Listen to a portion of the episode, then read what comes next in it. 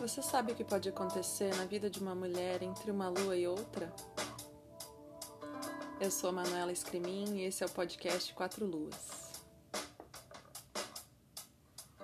Esse podcast é uma partilha dos meus processos de autoconhecimento feminino, astrologia, medicina chinesa, espiritualidade, minhas inspirações e pirações. Se você é uma buscadora como eu, vamos juntas para uma nova versão de nós mesmas a cada alunação.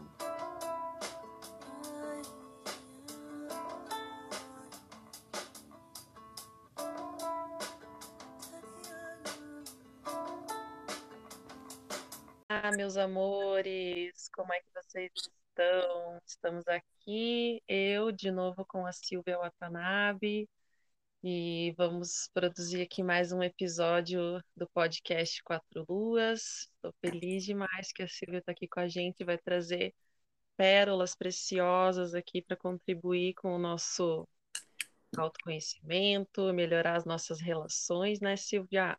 Então, que legal, né? Fiquei tão feliz que você me chamou de novo, mano. Sim, a gente recebeu muitos feedbacks muito maravilhosos e assim com com um episódio que realmente já chegou a trazer transformações na vida das pessoas. Isso é maravilhoso, né? Nossa, super legal saber isso. Né? Quando as fichas começam a cair, quer dizer que aquilo que a gente está falando é, faz sentido, né?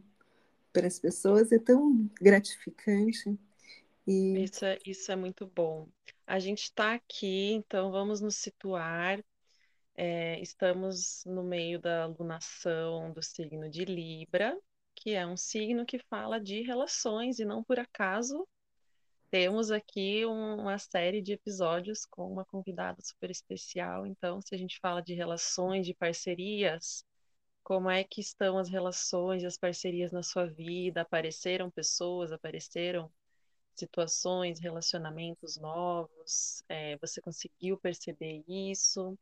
E agora a gente está na fase da lua crescente, né? Desde o dia 13 de, de outubro. A lua entrou na fase crescente, que é um momento da gente fazer crescer aquilo que a gente semeou, né?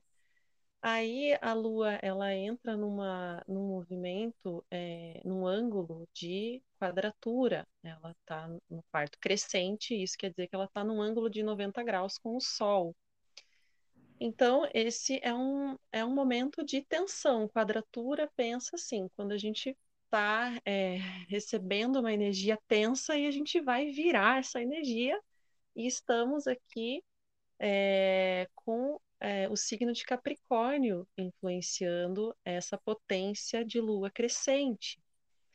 E eu estava achando isso muito interessante e não estava sacando muito bem qual que seria essa onda, mas comecei a perceber, quando a gente fala de Capricórnio, a gente pensa a primeira coisa, né? O, o regente é o planeta Saturno, a gente já pensa em responsabilidade, a gente pensa em cobrança, a gente pensa em limitações, a gente pensa em maturidade.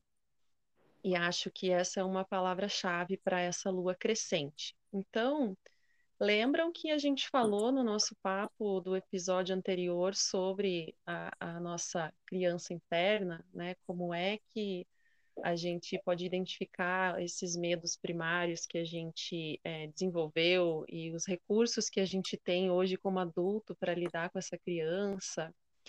Então, é uma alunação que eu sinto bastante força de é, trabalhar o tema da nossa criança interior. E a gente teve até o Dia das Crianças aí essa semana, e você brincou com a sua criança, Silvia? Eu comprei um pote de chandelle para minha criança.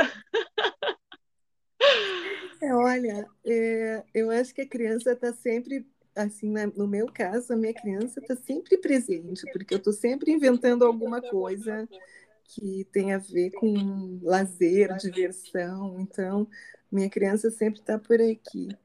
E a gente pois se é, diverte é, com as crianças que estão, né, que são crianças ainda, a gente se diverte com a, com a, alegria delas. E com certeza, eu vivo aqui em casa cheio de brinquedo pela sala, dentro do carro, em tudo que é lugar. E agora a Elo quer me chamar para brincar e pega pela mão. Então, assim, a minha criança interior, eu confesso que nem sempre está assim muito feliz, não. É, principalmente essa semana. Não sei como é que foi aí para vocês, mas para mim tem sido bastante desafiador esse tema de relações aí. E a minha criança interior, ela estava um pouco emburrada esses dias, um tanto assim irritada e, e querendo ficar isolada, querendo ficar sozinha. E aí eu comecei a lembrar, né, que a criança está aqui querendo é, se defender de algo que ela sentiu como agressão, né? Então a nossa criança, a gente pode fazer o convite, né, Sil, de brincar com com a, com a, nossa criança interior, né? Como eu falei, compra um pacote de bala, uma maçã do amor, vai no circo, né? Ativa essas memórias que são tão, né, tão lindas. Mas tem outras memórias que não são tão lindas assim, né? E aí a gente acaba manifestando aqui na vida adulta essas defesas, né? Então, como eu falei, estava aqui com a minha criança bem emburrada, bem birrenta, e claro que isso gera um impacto nos relacionamentos, assim, em casa. E aí comecei a começaram a sair da cartola várias situações para ter que lidar com essa busca de harmonia, que é o que o signo de Libra quer, é, traz para gente, né?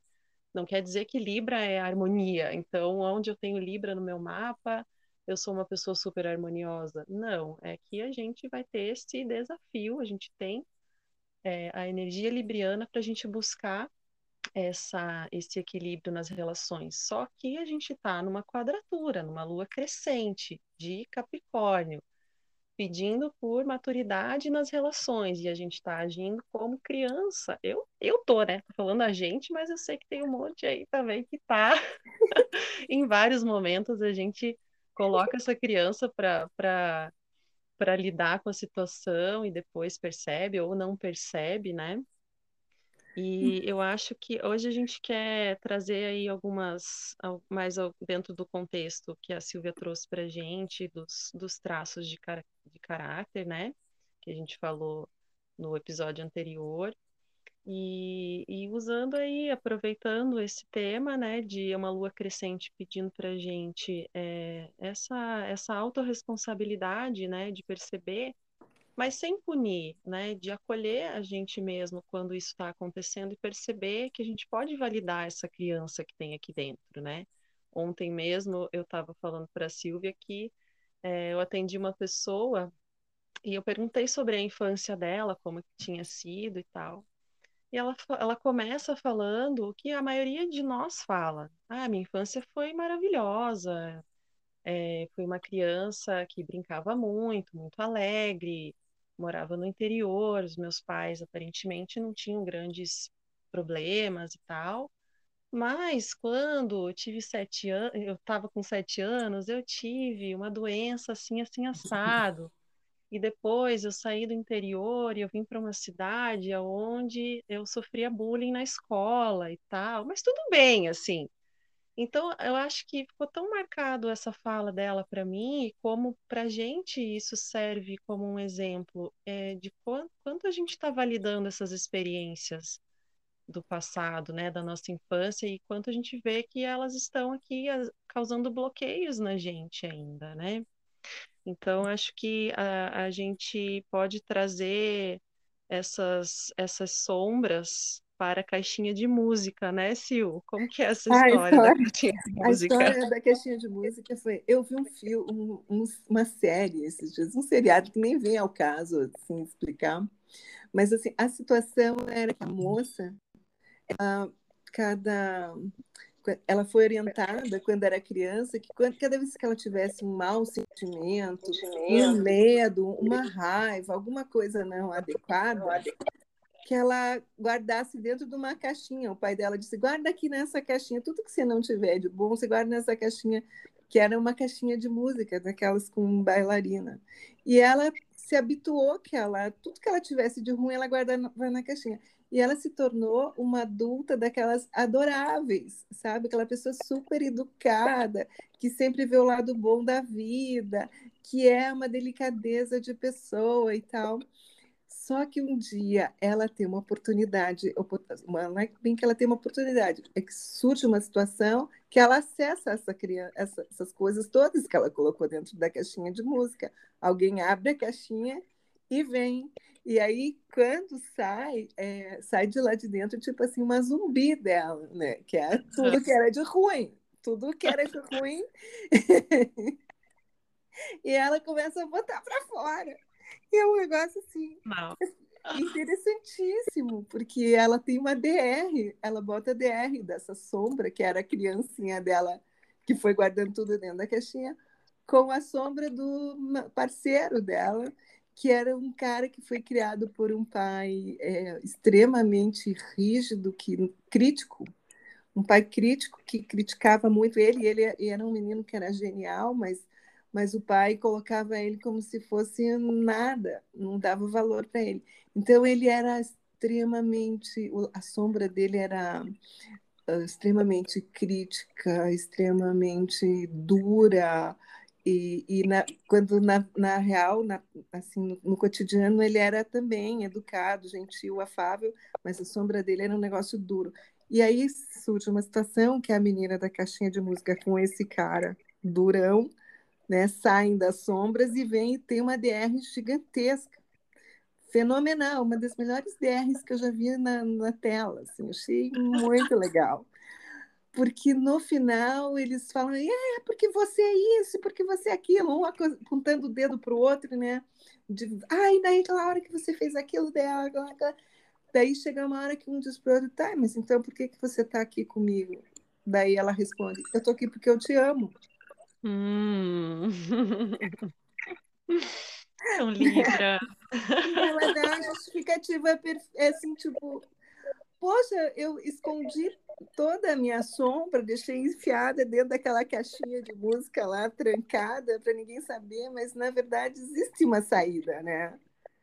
Sim. A saída é é uma saída que não é a saída da razão, é uma outra saída. Mas a gente tem que, que eu achei interessante, né?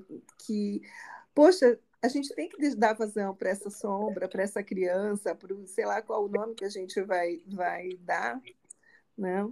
Mas assim, a gente tem que dar vazão para isso, porque senão ela fica lá dentro sem a gente dar, ter consciência de que é ela que está ali atuando. E, Sim. E ali, voltando ao, ao nosso tema lá do, do, da análise corporal, né? a uhum. gente fala que o que, que, é, qual a gente volta para os medos, né? E o, os medos que, que tem cada traço. O medo do esquizóide, que é o medo de ser rejeitado, né? Uhum. O medo do oral, que é o medo de ser abandonado, o medo do psicopata, que é o medo de ser manipulado, do masoquista, que é o de ser, de errar, né, de se expor, uhum. de, de, que seus erros sejam expostos, e, e o do rígido, que é o de não aparecer, que é de ficar em segundo plano, ou de ser trocado. Uhum, a rejeição.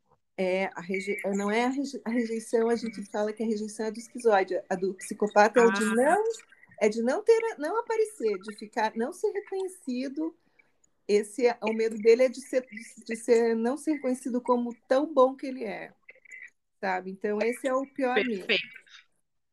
Só que a gente constrói a vida em cima desses medos, né? O que acontece é isso, que quando você forma é, aquela história mais que eu acho mais fantástica e que a gente precisa aprender a driblar é que até essa idade, até a gente fazer essa, essa primeira infância, onde acontece toda essa coisa nada, é que a gente forma a nossa visão de mundo.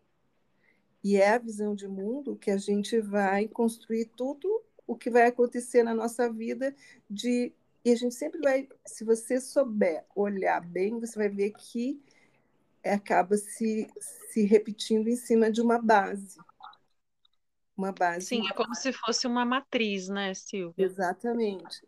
E a gente só vai é, é, é repetindo, repetindo em várias camadas, em várias, em várias situações em diferentes. E tamanhos, proporções, né, de situação E uhum. aí a gente faz com que as pessoas e que as situações levem aquilo se repetir e fica botando a culpa nos outros, mas na verdade o olhar tem que ser para dentro. Sim, e eu acho que esse passo para trás que a gente tem que dar, né, quando a gente está ali no auge da, né, da, da, da, da, defesa da criança, eu, como falei, o meu exemplo, né, aqui emburrada, eu estou na minha defesa porque, né, não, não venha mexer comigo, né, então, e, e quantas vezes a gente fica reproduzindo isso e tal, e é tão cansativo, né, a gente gasta uma energia do caramba, levantando essa defesa, quando na verdade, se a gente der um passo para trás e, e, e, lembrar, é, até estava lembrando do livro Sem Lama Não Há Lotus, né? A gente olhar para para esses momentos, né, onde e a gente está tendo uma mega oportunidade de lua crescente em Capricórnio, de olhar com a maturidade para essas feridas da infância, para esse jeito de funcionar que gasta a nossa energia. Né? Então, por exemplo, na, na visão da, da medicina chinesa, é, as emoções elas vão agredindo os órgãos. Né? Então, a raiva em excesso agride o fígado e a vesícula.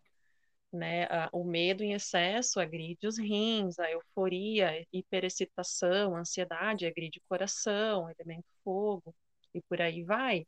Né? E a tristeza, o elemento é o metal e os pulmões, o intestino grosso o elemento terra, baço e estômago, e excesso de preocupações e tal.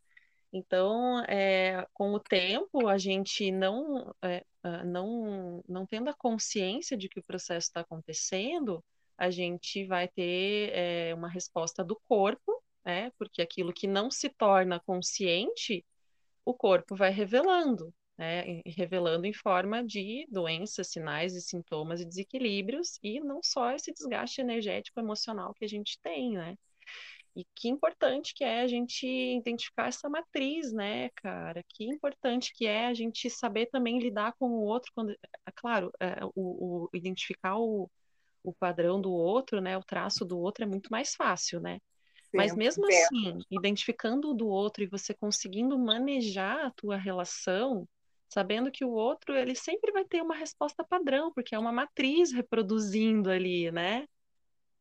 Pois é, isso. E a, mas você puxou um, um tema interessante. A gente não, a gente não se auto-percebe. Aliás, é, precisa de muito treino para a gente perceber. Primeiro, a gente tem que assumir né, que é isso e que a gente se levou àquele contexto.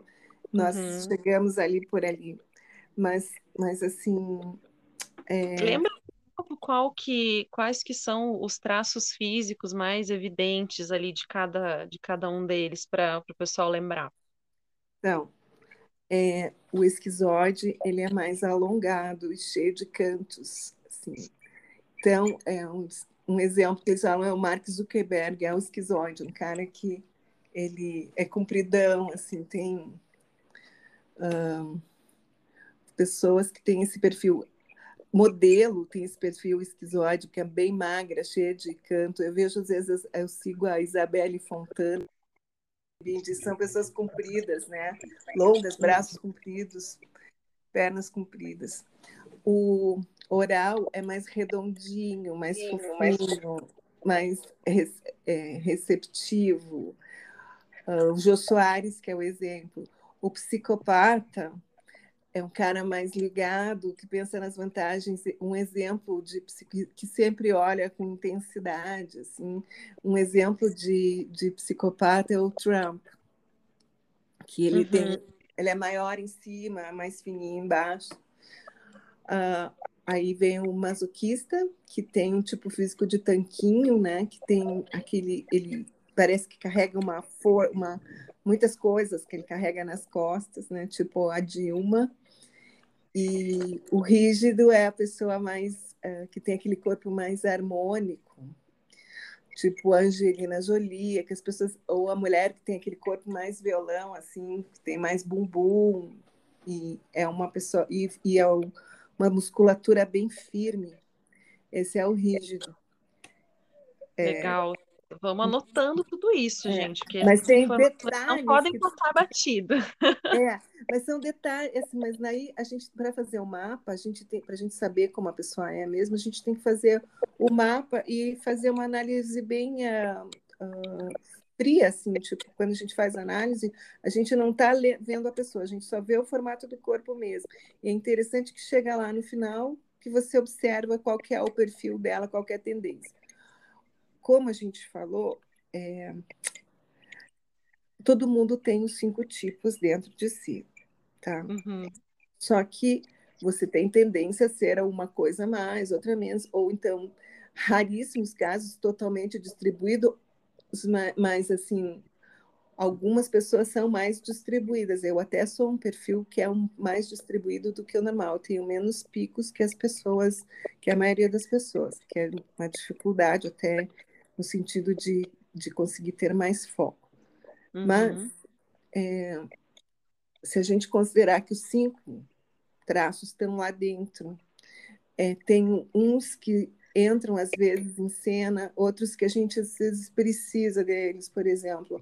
Ah, precisa apresentar um projeto, mas a pessoa que criou não é a melhor pessoa. Às vezes, a pessoa que tem as ideias que, que tem é, a, sacada, ela não é, às vezes, a melhor pessoa para comunicar, muito menos a pessoa para negociar e articular e fazer o projeto decolar, e também não é a pessoa feita para planejar e para apresentar. Cada um, é, cada um dos traços de caráter, ele tem mais uh, poder na hora de fazer cada uma das coisas.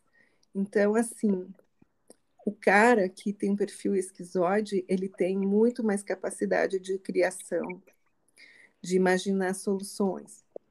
Quem é mais oral, facilidade para se comunicar. Quem é mais é, psicopata, para negociar e articular interesses. Então, tipo assim, ele vai conseguir negociar as trocas necessárias para fazer o projeto ir para frente. O masoquista é o cara que vai detalhar tudo e botar no papel para que não fique nenhuma dúvida. E o rígido é aquele que apresenta bem. Você tem um pouquinho de cada dentro de você. Então, quem é que você vai acionar naquela hora? Ou se tem um que não está bem atendido, como você falou, minha oral não estava bem atendida, eu precisava, de... eu senti que a minha criança oral estava emburrada, fui no mercado, comprei um pote de chandelle e voltei a ser criança.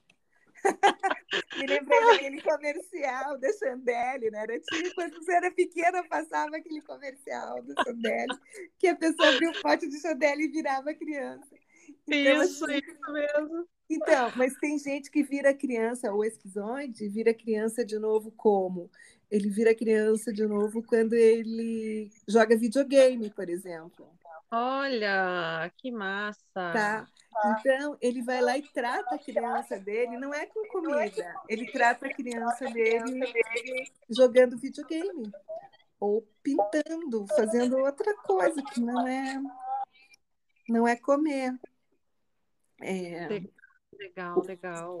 O, o psicopata já faz diferente, ele ele é aquela criança mais é, espertinha, assim, que ela vai ali, ah, mamãe, se você.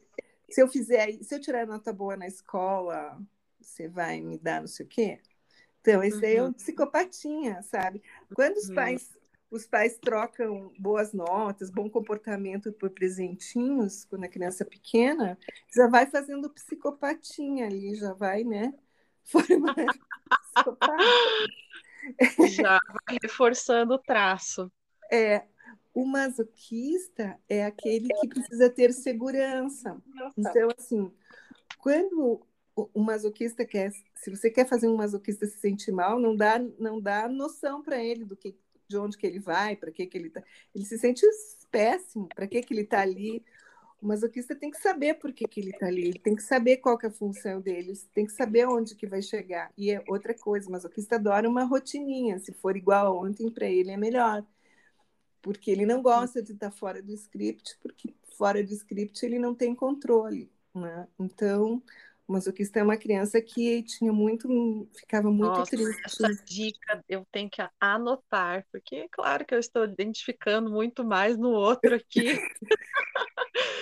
Mas é muito legal e é muito isso, quando você lida dessa forma, parece que dissolve, né, essa tensão na relação. Então, Hum. você dá uma tarefa para a pessoa fazer, porque ela curte fazer, ela que vai fazer aquilo com maestria, com perfeição, né? É diferente de você Nossa, mandar ou não sei. Isso muda tudo e é assim, é simplesmente mudar uma abordagem, né? Muito legal. Vou oral essa. detesta de, entrar em detalhes, o oral. Em compensação, o masoquista adora. Então, pede para ele detalhar lá, fazer as contas todas, arrumar e botar numa planilha. O masoquista fica super feliz. E o, e o rígido gosta de estar no palco, gosta que todo mundo olhe e aplauda, diga, ai, que lindo que você é, que, que maravilhoso isso Ah, aí e que umas postagenzinhas na, na rede social também dá uma satisfação pro, pro, pra rigidez, não dá? Dá, dá, mas assim, a- eu acho que ali o negócio, as redes sociais são. ah, eu tenho lido algumas coisas sobre as redes sociais, na real, que essa coisa do like, né? O like acaba substituindo os afagos e você acaba ficando louco, e na verdade não- é bem por aí, né? Mas Sim, assim, a, a, o, Mas será que a gente faz com essa consciência, assim, de estou Claro. Precisando subir no palco agora e vou postar aquela foto maravilhosa do, do- aquele Uhum. TBT sensacional e tal, e Vou aquilo botar dá uma, aquele que uma massageada. Será É, que é por sim, eu acho que sim. Ele tem uma função, sim. E, e às, às vezes as pessoas têm talentos, né? E elas têm que colocar. é, a pessoa que é rígida, ela precisa de, disso, ela pre- precisa de a- aplauso. Às vezes a gente olha uma pessoa que está muito aparecendo na rede social e diz, ai, a pessoa- essa pessoa tem problema de estar. Mas não, para ela é preciso ela ganhar o like, ela ser Sim. vista, ela ser, ser as pessoas elogiarem, dizerem, ah, que linda, que maravilhosa e tal. Tudo bem que nem sempre é verdade, nem sempre é sincero, mas É, assim, nesse mundo virtual é complicado, né? Ainda mais em tempos de Mercúrio retrógrado. Mas sabe só, a gente está chegando aqui quase em 30, que eu estava pensando, você falou, além da Lua estar em Capricórnio, Saturno entrou em movimento direto, né? Então a gente não pode esquecer Sim, isso. sim. E aí o Saturnão tá, tá, tá comendo solto. Ele estava retrógrado desde maio desse Uhum. ano, né?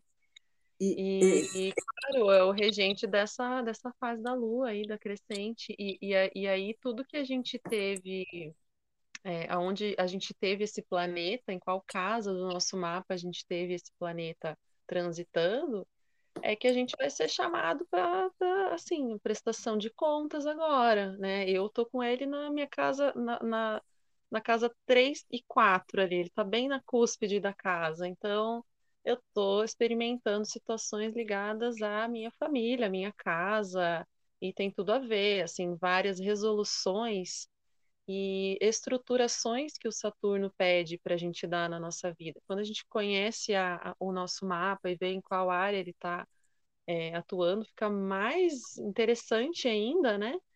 Que você consegue se direcionar ainda melhor. Então, para mim aqui era uma questão de trazer uma estrutura para minha vida familiar, para minha casa, para minha para as minhas emoções, para a maternidade, que é todo o contexto da casa 4 e é o contexto que eu estou vivendo. Então, agora no domingo, o Saturno ficou direto, né? Então, Uhum. é aquilo que a gente teve a oportunidade de dar uma revisada, né? Você foi convidado sutilmente a dar uma revisada, aquilo que a gente continua se mantendo com rigidez, com excesso de autocrítica, é, e, e aquilo que pede urgentemente uma, um, um limite, uma estrutura nova. Olha que massa, a gente está com isso nessa lua crescente. É.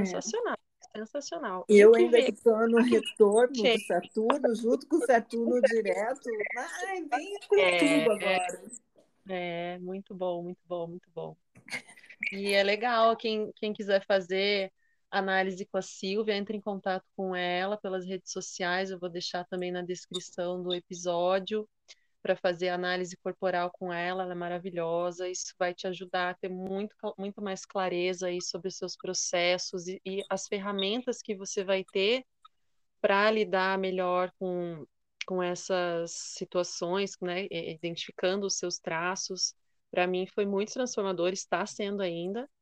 É, também convido vocês é, a conhecerem o mapa do Tal, que é também um projeto meu, que a Silvia também teve assim o seu dedo de fada, madrinha, né, me ajudando nessa criação, nesse filho parido, que é uma análise bem profunda sobre é, o ponto de vista da medicina chinesa e a astrologia, e o resultado é, é um, é um material muito bonito que você recebe é, eletronicamente, então também se você tem interesse, procure lá nas redes sociais.